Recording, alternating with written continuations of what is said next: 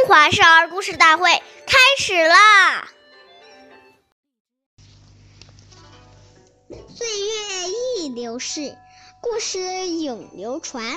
大家好，我是中华少儿故事大会讲述人段博鑫。今天我给大家讲的故事是《苦心劝父》第十集。春秋时期。有一个叫孙元觉的孩子，十分孝顺长辈，可他的父亲对祖父极不孝顺。有一天，父亲要把病弱的祖父扔到深山里去，孙元觉哭着跪倒在父母面前，恳求他不要这样做。可是父亲却哄骗他说：“爷爷年老了，年老不死就会变成妖怪的。”来到了山里，父亲把爷爷放下就要离开，孙元觉一声不吭地背起爷爷的竹筐。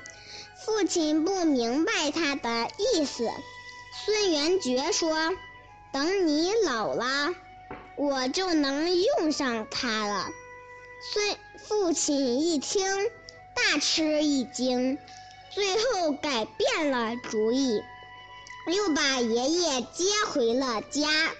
下面有请故事大会导师王老师为我们解析这段小故事，掌声有请。听众朋友，大家好。我们把刚才这个故事给大家进行一个解读。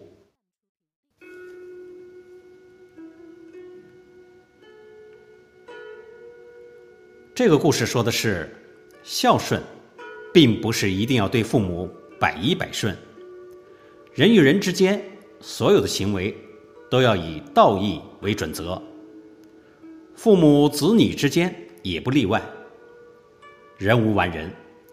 父母也难免有过错，子女如果对此听之任之，不闻不问，也是一种不孝的表现。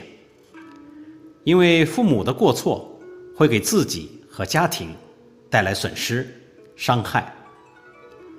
作为子女，爱父母就有劝导、帮助父母的责任，而劝导、帮助的关键是你的态度和方式。因此，我们在劝谏时，绝对不可板着面孔，一派指责的言语，好似在教训父母一样。